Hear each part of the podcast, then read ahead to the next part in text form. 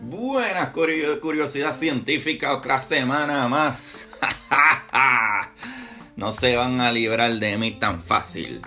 Eh, aquí Agustín Valenzuela, el host de Curiosidad Científica, mi gente. Otra semanita más. Estamos muy felices nuevamente porque eh, me llegó un email también hace pocos días de que Overcast también está transmitiendo mi programa de Curiosidad Científica.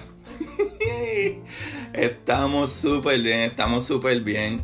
Eh, nuevamente les agradezco a todos ustedes que todas las semanas me siguen y, quieren aprender y hoy en específico es un día súper especial eh, porque vamos a hablar de más de un tema y es que yo puse en mi Instagram, en Curiosidad Científica Podcast, en Instagram, vayan y chequen la página de Curiosidad Científica Podcast para que me hagan preguntas y me sigan, etcétera. Y yo puse un post eh, ¿verdad? Que dije, eh, pregúntenme en algo si desean. Y me hicieron varias preguntas, me hicieron eh, cinco preguntitas. Y dije, contra, yo creo que lo mejor es traerlas aquí al podcast y explicarlas mejor. Porque hay cosas que son un poquito más difícil de explicar solamente contestándole algo sencillo. So, de las preguntas de hoy, para que sepan, eh, que está súper interesante. En eh, eh, un momento alguien me, dijo como que, ah, este, mala mía, porque, ¿sabes? Yo soy medio bruto y, mira, no, no, no, no, no, no, nunca digan eso, mano, nunca, nunca. ¿Sabes? No todos tenemos la misma cantidad de, de conocimiento. Hay cosas que para una persona pueden ser bien obvias y para otras no. Pero esa misma persona, de seguro, hay algo, y eso es de seguro, hay algo que ellos nunca han visto o no, o no saben, que para ti es algo súper sencillo porque tienes la experiencia. ¿Sabes? También estaba hablando con, otra persona otros días y él me preguntó como que no, que esto, que aquello, que qué es lo que a ti te gusta o etcétera. Teníamos una conversación normal, lo cual me encanta. Y yo le dije, bueno, en verdad es que eh, yo me considero un poquito nerd porque me gusta leer de esto, de ciencia y para aquí y para allá. Y me dijo, ah, ok, sí, pero como que. Y cuando le dije, bueno, en verdad de lo más que me gusta de ciencia es la física y, la astronomía. Eh, a mí eso me vuela la cabeza. Y me dijo, ah, diantre, si tú te lees esos libros, tú eres mucho más inteligente que yo. No, Corillo. yo no soy más inteligente que nadie.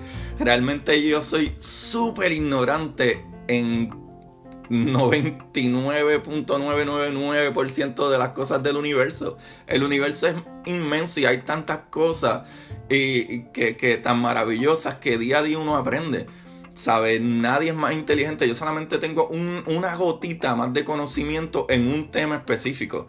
¿Sabes? Yo no soy más inteligente ni nadie. Nunca se dejen decir que, que alguien es más inteligente que otra persona simplemente porque esa persona sabe más de un tema en específico.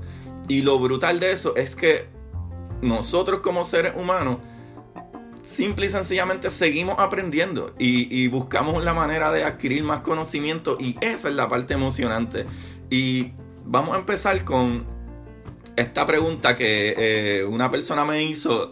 Eh, eh, como ya les dije, hay varias preguntas y hoy voy a tratar de contestar unas de ellas. Y lo cool es que muchas de ellas están basadas en los capítulos. Por ejemplo, primera pregunta que voy a contestar es, me hicieron la pregunta de que cómo se crea gravedad en una nave. Y pues hay una cosa que se llama la fuerza centrífica. ¿Y qué sucede? Si tú pones a girar una nave lo suficientemente grande por la fuerza eh, eh, centrífica, va a empujar, ¿verdad? esa persona o empujar la materia que sea hacia atrás, ¿verdad? Eh, eh, cuando tú giras una nave, lo cual ahora mismo, ahora mismo, ni siquiera el International Space Station, ¿verdad? La, eh, Estación Espacial Internacional no es lo suficientemente grande para ponerla a girar para crear gravedad artificial. Pero sí, la manera de hacerlo es poniendo a girar la nave para crear una fuerza centrífica que empuja las cosas hacia, ¿verdad? hacia, hacia su exterior o, las mantiene pegadas hacia uno de los lados de la nave. Y lo importante de esto es el tamaño de esa nave. La nave debe de ser lo suficientemente grande. Como les digo, la Estación Espacial Internacional no es lo suficientemente grande para poder lograr esto y tú darte cuenta. Por ejemplo, si tú tienes una nave lo suficientemente grande, tú mismo vas a ir caminando sintiendo como si hubiera una gravedad y ni te vas a dar cuenta de que estás girando, porque simple y sencillamente esa fuerza te empuja hacia allá. El ejemplo perfecto sería eh, de las manos con alguien y empieza a girar con esa persona. ¿verdad? Como que empieza a dar vueltas como de vales con alguien, eh, esa fuerza va a hacer que, que, básicamente te empuja hacia afuera. Y básicamente eso es lo que haría la fuerza centrífica. Eh, pero sí, para poder crear una, ¿verdad? La gravedad artificial lo, en el espacio, en, ¿verdad? Dentro de una nave sería haciendo eso, pero la nave tiene que ser lo suficientemente grande para que funcione. Eh, y tiene que tener una velocidad eh, estable.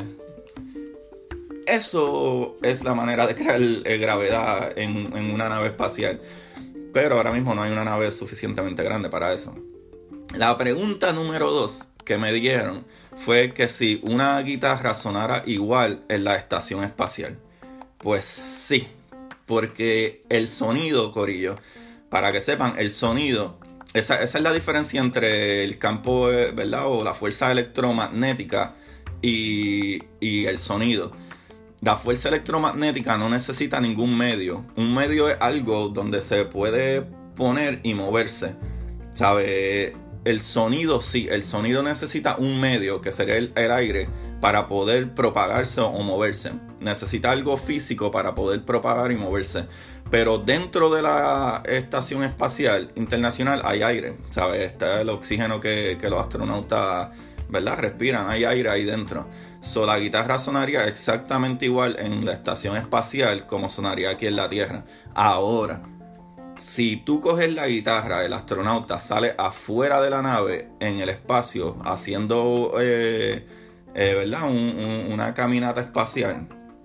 Eh, eh lo que le dicen el spacewalk, no sonaría porque no hay, no hay aire en, el espacio, afuera en el espacio no hay aire. Puedes tocar la guitarra y no va a sonar porque el sonido no tiene un medio para moverse.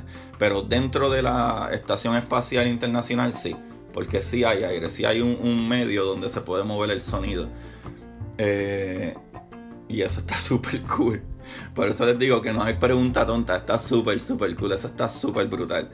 Eh, número 3 me preguntaron por qué el Sol es la única estrella que se ve durante el día. Pues la razón es porque el Sol, ¿verdad? Nuestra estrella está súper cerca comparado con todas las demás estrellas.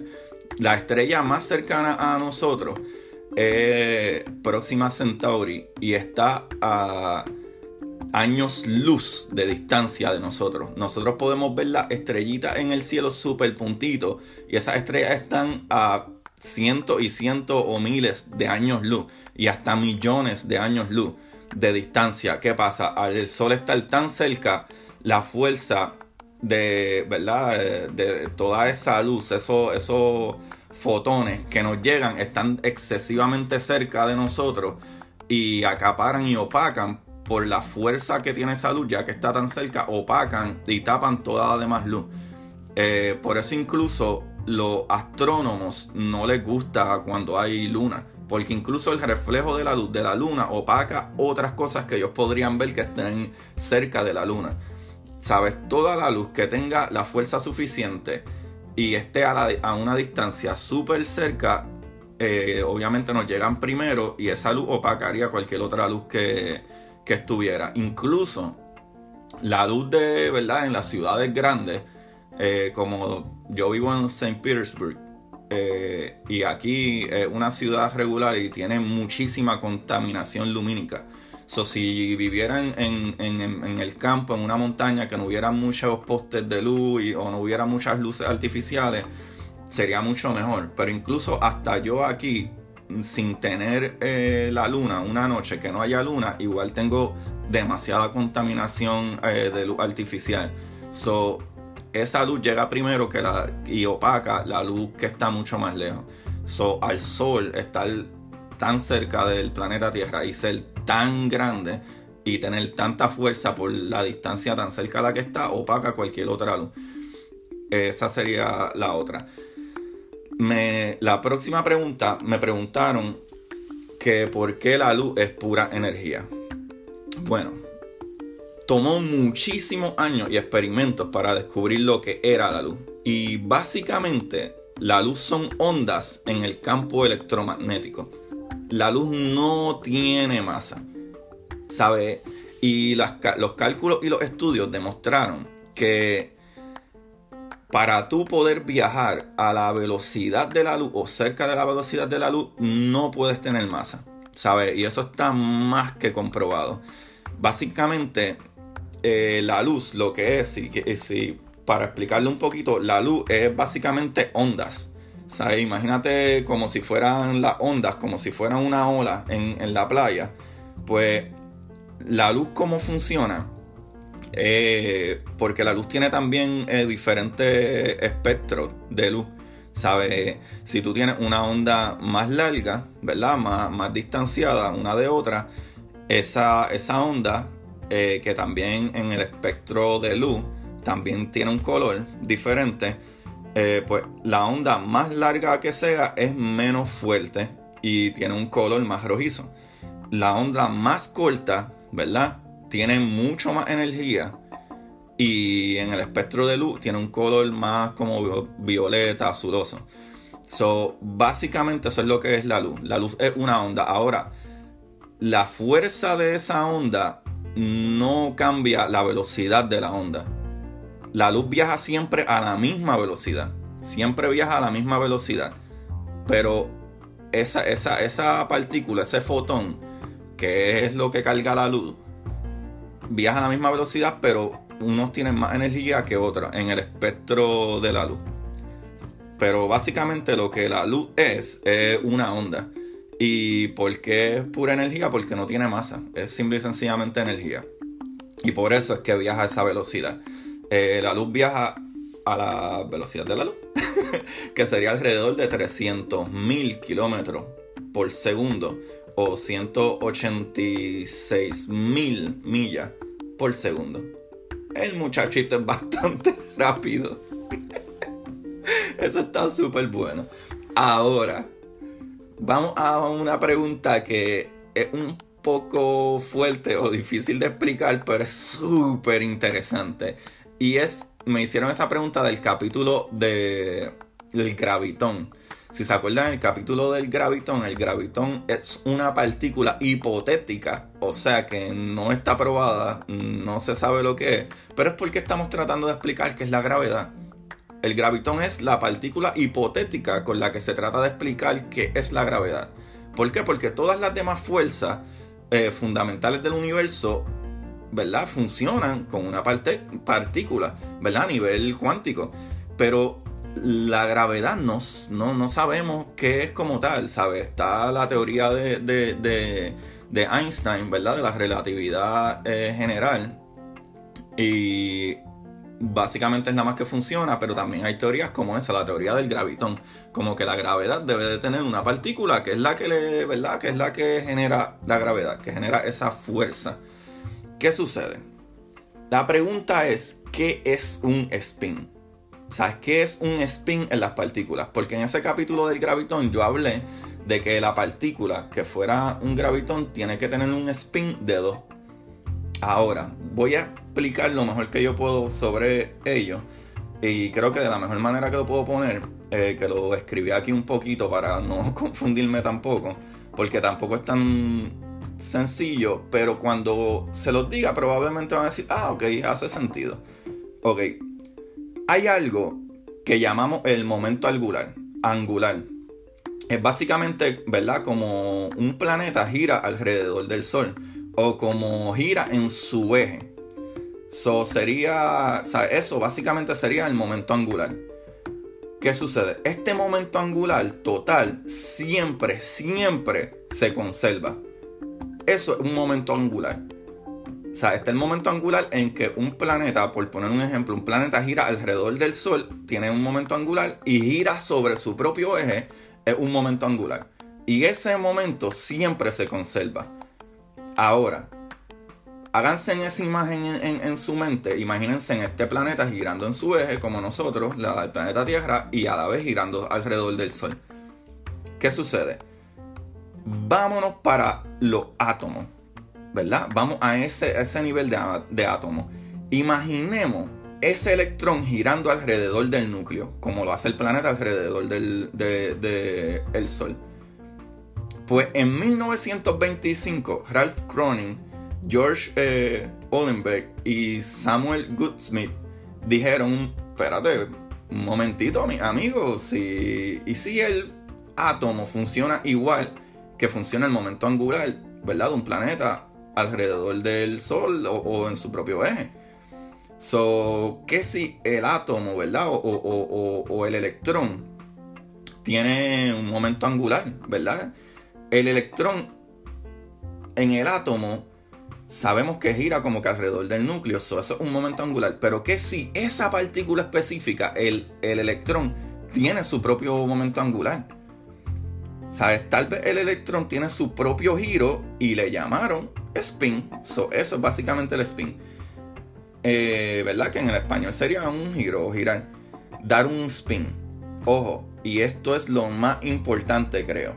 Las partículas como el electrón o protón a nivel cuántico no pueden girar. ¿Sabe? No se puede imaginar el electrón como una estructura sólida con la capacidad de dar una vuelta a un spin. ¿Ok? So, básicamente el spin de una partícula, ¿verdad? Está cuantizado. Solo puede girar a ciertos valores completos. ¿Qué nos dice esto? Igual que el momento angular, que siempre, siempre es el mismo, que se conserva, estas partículas, la idea es que estas partículas, ¿verdad? A nivel cuántico, como el electrón y, los protones o quarks o etcétera, tienen que tener básicamente algún giro o momento angular que ellos le llamaron spin. ¿Qué sucede? Eh, este, este, esta, ¿verdad? Estos giros o, o, o estos spin tienen ciertos valores completos. No se puede hacer que una partícula gire más rápido o más lento. Por ejemplo, las partículas de materia, como los electrones y los quarks, tienen giro de un medio. So tienen que dar dos giros para volver a su posición eh, principal o original. So, las partículas asociadas a la fuerza tienen un spin, tienen un spin entero, sea de 0 o de 1 o así sucesivamente, como el fotón o el gluón. Que actually el fotón, el fotón y el gluón, estas partículas con spin entero se llaman bosones. Como el bosón de Higgs que descubrimos, ¿verdad? Que se explica, que explica el origen de la masa en algunas partículas. ¿Qué sucede? Para que tengan una idea básica del spin, como les dije ya, las partículas de la materia, como los electrones y los quarks, tienen un spin de un medio. ¿verdad? Eh, eh, para ellos hacer una vuelta completa, tienen que girar dos veces para completar un ciclo completo. El spin de una partícula no puede ser eh, como que punto 3, punto 75, what, ¿sabes? Mm, mm, tiene que ser giros básicamente enteros, o sea, medio, 1, 2, un medio, tres medios o sea, no, no, no puede ser punto, punto 5, 7, bla, bla, bla. E, e, estos giros son completos. Pero, por ejemplo, como ya dije, partículas de materia como electrones y los quarks tienen giros de medio, un medio. Pero partículas como, eh, ¿verdad? Que tienen que ver con fuerza, ¿verdad? Como el fotón o el gluón, tienen spin enteros, de 0, 1 o 2. Por eso es que cuando hablan del gravitón, cuando ellos ponen la teoría del, gravitón, el gravitón, si se llega a descubrir esta partícula, sería de un spin de 2. sería una. ellos se darían cuenta que esa partícula solamente atrae y el spin sería 2. Pues sabemos que entonces el fotón tiene un spin de 1. O sea, el gluón tiene un spin de 1. Y esas partículas son partículas de fuerza. ¿Y qué es lo que es la gravedad? La fuerza. O sea, una fuerza de gravedad. Por eso es que ellos eh, cuando dicen si encontramos una partícula que tenga un spin de 2, quiere decir que encontramos la partícula que crea la gravedad. Y por eso es que se basan en el spin. Yo creo que está bastante concreto, ¿verdad? La cuestión del spin. es un poquito dolor de cabeza, diría yo, para entender a veces, pero como que en resumen lo que puedo decir es que imagínense que igual que un planeta gira alrededor de, del Sol y, ese mismo planeta tiene un giro en su propio eje, eh, básicamente ese momento angular eh, de, de ese planeta eh, que se conserva siempre, eso es eh, como quien dice el spin de ese planeta. Y vinieron esta gente en 1925, Ralph, George y, Samuel, y dijeron que si esto funciona igual en, a nivel cuántico. Y, dijeron, pues, eh, y actually, sí se descubrió y sí se sabe que esas partículas tienen un spin, pero ese spin es medio hipotético. ¿Sabe? Es básicamente el, un valor que se le pone a esas partículas. Eh, porque a nivel cuántico no se puede asimilar, no se puede ver como que un protón o un electrón tengan una forma específica para tu ver girar. No, no, no. Es básicamente un valor que se les da a esas diferentes partículas de ese giro. Y se encontró que sí funciona así, que si un electrón o un quark tiene un spin de medio, un medio, y si es eh, partículas que tienen que ver con fuerzas, tienen spin completo, como 0, 1, 2, que el cual es el, el, ¿verdad? Esa partícula hipotética del gravitón tendría un spin de 2 y por eso se explica la parte del gravitón en, el otro capítulo. Ahora, algo que está súper brutal con el spin, algo que está súper brutal con el spin. Y esto está, ¿verdad? Esto se experimentó y se ha tratado de manipular y hemos hecho experimentos que sí funcionan así, es que con ese spin nosotros tratamos de, eh, ¿verdad? Los científicos, nosotros no, yo no, pero los científicos eh, trataron de ver si podrían enviar una información más rápido que la velocidad de la luz. ¿Qué pasa? Hay una cosa eh, que se llama... Um, ay, Dios mío. Hay una cosa que se llama eh, quantum entanglement. ¿Qué sucede? Es lo que tú haces que eh, entangle, ¿verdad? Como que tú unes eh, una partícula, un electrón con otro, como que you entangle them. O sea, como que lo, une. Se llama particle entanglement. Y tú puedes hacer que esos dos electrones se relacionen y tú envías un electrón a cualquier otra parte del universo y tú te quedas con el otro electrón como están en, tango, ¿verdad? Que están unidos, ese, un electrón con otro. Nosotros sabemos que al nosotros abrir ese electrón, ¿verdad? Observar ese electrón, el electrón va a hacer un spin, ¿verdad? Va a hacer un giro para a un lado. Al nosotros saber eso, sabemos que el electrón entonces que está en el otro lado del universo va a tener giro contrario. Por alguna razón que no sabemos, ese, entanglement, cuando tú unes eh, eh, esos dos electrones, uno de ellos va a girar por un lado y el otro para el otro lado. No importa en qué parte del mundo universo esté. Si tú tienes esos electrones en tango, inmediatamente a la que tú observas que ese electrón giró por un lado, el otro va a estar para el lado contrario. Y eso era una manera que estaban tratando los científicos de unir, ¿verdad? O, hacer, eh, hacer que la información llegue de una manera mucho más rápida que, en la misma velocidad de la luz. ¿Qué sucede con eso? Era una súper buena idea, a excepción de que nosotros no podemos manipular ese, ese spin de, eh, de ese electrón. ¿Qué sucede? La idea era como que si podíamos enviar un electrón a otra parte del universo, podríamos comunicarnos como que de esa manera, como que medio, medio up, down, left, right, o sea, como medio arriba, abajo, para derecha, para izquierda, etcétera, como si fuera un medio lenguaje, pero no podemos hacer nada, realmente no funcionó. Porque al momento que tú tratas de manipular el giro, ¿verdad? Eh, el spin de ese electrón, el, entanglement, ¿verdad? Esa unión se, se destruye, se separan y ya perdiste eh, esa unión.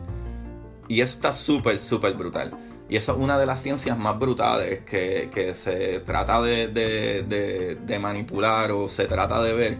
Pero ¿por qué sucede esto? No lo sabemos. Porque al momento que nosotros observamos un electrón y está y, hizo un spin para la derecha o, para arriba, sabemos que el otro electrón está para abajo. Si están en tangle, o sea, si están eh, eh, unidos, pero a la que tú tratas de manipular para cambiar ese, ese spin, ¿verdad?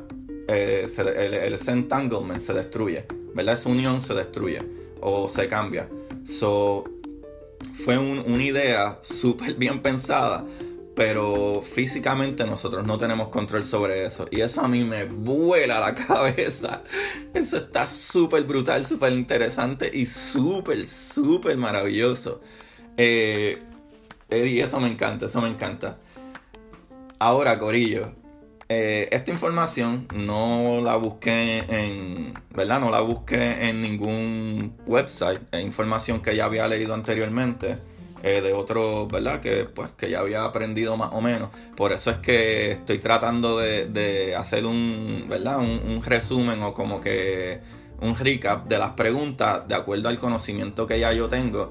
Y creo que, ¿verdad? Está bastante bien explicado. Ahora, mi gente, el libro de hoy anda para allá. Este libro es de Chan Carroll. Este, a mí me encanta física cuántica. Anda, mi gente. Yo no voy ni, ni una tercera parte del libro. Me está volando la cabeza. Hay, hay capítulos que tengo que volver para atrás a leer porque se me hace intensamente brutal el mundo cuántico. Eh, esto, esto tiene que ser lo que le sucede a todos los científicos y físicos cuando tratan de, adentrarse en este mundo. El libro se llama Something Deeply Hidden. Eh, Quantum Words and the em-, Emergence of Space-Time. De Sean Carroll. Something Deeply Hidden or Hidden. De Sean Carroll. Eh, Yo sé que voy a estar en este libro, mi gente, probablemente un par de meses. Porque está bien, pero bien, bien fuerte. Eh, y no fuerte como que, ah, está súper difícil. Es que te vuela la cabeza te vuela la cabeza tanto como lo que acabo de explicar del spin, que sí sabemos que existe, que sí tenemos valores y manipulamos eso. Mira si nosotros sabemos manipular lo del spin, que hay algo que está súper brutal que se llaman los superconductores, que nosotros sabemos que nosotros podemos controlar el movimiento de esos átomos o y ese spin y ese, y ese movimiento de átomos simple y sencillamente bajando eh, eh, la temperatura del objeto donde vamos a mover la electricidad o vamos a mover lo que sea. Eh, ¿verdad? Donde vamos a, correr esa información. So, si tú bajas la temperatura de ese, de ese conductor, el spin o movimiento de las partículas de esos átomos es menos. Pues porque le da frío y se congela. no necesariamente, pero sí es básicamente eso. Básicamente el movimiento de, de las partículas si está más frío, sucede como le sucede a uno, que si hace mucho frío tú te congelas y no te puedes mover casi. Pues eso es lo que se hace. Nosotros manipulamos eso. Porque conocemos que funciona así, conocemos que esas partículas tienen un spin, tienen un giro y tienen un movimiento y lo que hacemos es eso. Para que un conductor sea un mejor conductor o lo que le llaman un superconductor, lo que hacemos es enfriar el conductor y al enfriar ese conductor, esas partículas, esos átomos, se mueven menos y funciona mucho más eficiente el conductor. Y eso está para volar cabeza. eso me encanta, mi gente. Corillo, esto estuvo súper entretenido, mano. Sigan enviándome preguntas. Yo creo que estuvo súper bueno, súper interesante. Me encantó, me encantó. Eh, espero haber hecho un buen trabajo explicando, ¿verdad? Todas estas preguntas. Eh, déjenme saber si en verdad entendieron lo que les contesté, ¿verdad? Y déjenme saber si tienen más preguntas. Me encantaría hacer más capítulos como este de contestar esas preguntas. So, en un super resumen, yo creo que no hay que explicar más de lo del spin, pero en super resumen, cómo se crea una gravedad en una nave espacial allá en el espacio, ponlo pon la nave a girar, pero la nave necesita un tamaño, ¿verdad? Decente, un tamaño mucho más grande que incluso la Estación Espacial Internacional para crear esa fuerza centrífica. Eh, la guitarra sonará igual en una estación espacial, sí, porque dentro de la estación espacial hay, aire, ¿verdad? Hay, oxígeno, aire y un medio para el sonido viajar. Saca a ese guitarrista afuera al espacio y no, no va a sonar nada porque no hay aire, no hay un medio para moverse como sucede, ¿verdad? Como el campo electromagnético no necesita un medio, se mueve sin ningún tipo de medio. El sonido necesita un medio, algo donde pararse para moverse.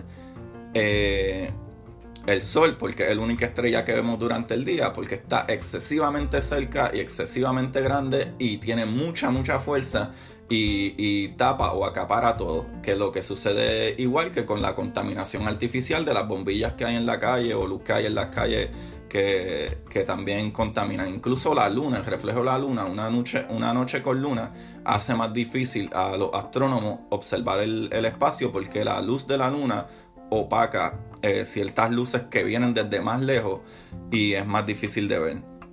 ¿Y porque la luz es pura energía? Pues porque la luz no tiene ningún, ninguna masa. La luz es simple y sencillamente eh, eh, el espectro de, la luz, ¿verdad? Es básicamente una onda que carga energía, pura energía. Por eso es que no, no tiene masa. ¿Y por qué viaja a esa velocidad? Pues por la misma razón que no tiene masa. Y, por, de esa misma, por esa misma razón en el espectro de la luz eh, trae esos diferentes colores. Desde si tiene una onda que es más larga, ¿verdad? Eh, tiene menos fuerza y el espectro de luz que trae alrededor del rojo, más amarilloso, verde, etc. Si es más corta la onda, tiene más energía pero no significa que viaja más rápido, es que simple y sencillamente tiene más energía y, trae el espectro de, luz de esos colores más violeta, azuloso y etc. So, mi gente, me dejan saber si este capítulo les encantó y envíenme más y más y más preguntas para tratar de explicarles y a la vez me pongo yo a prueba a ver si he, aprendido algo. Algo que me encanta de esto, del podcast, es que mientras yo les traigo información a ustedes, yo soy el que estoy aprendiendo. Y eso a mí me vuela la cabeza. Mi gente, los quiero un montón, gracias. Ya estamos en todas las plataformas. Eso me pompea un montón y gracias a toda esa gente de España, Guatemala, eh, eh, Francia, eh, Italia, México, Argentina, Perú, Estados Unidos y Puerto Rico, claro, Portugal, actually, hasta Japón. Si se me queda alguien de, o algún país, en verdad, discúlpenme. Eh, creo que ya dije Guatemala también. Italia, Francia, España. Eh, wow, me vuela la cabeza que, que, me estén escuchando en esos países y les agradezco muchísimo. Por favor, compartan y si me quieren ayudar, denle 5 estrellas y, y en, en Apple y en cualquier otro, ¿verdad? Eh, eh, sea o, en cualquier otro sitio donde ustedes escuchen que me puedan ayudar dándole un like o buenos comentarios o compartiendo, les agradezco un montón. Y recuerden siempre buscar la manera que más le guste o más le divierta para adquirir conocimiento. Se me cuidan, Corillo. bye bye.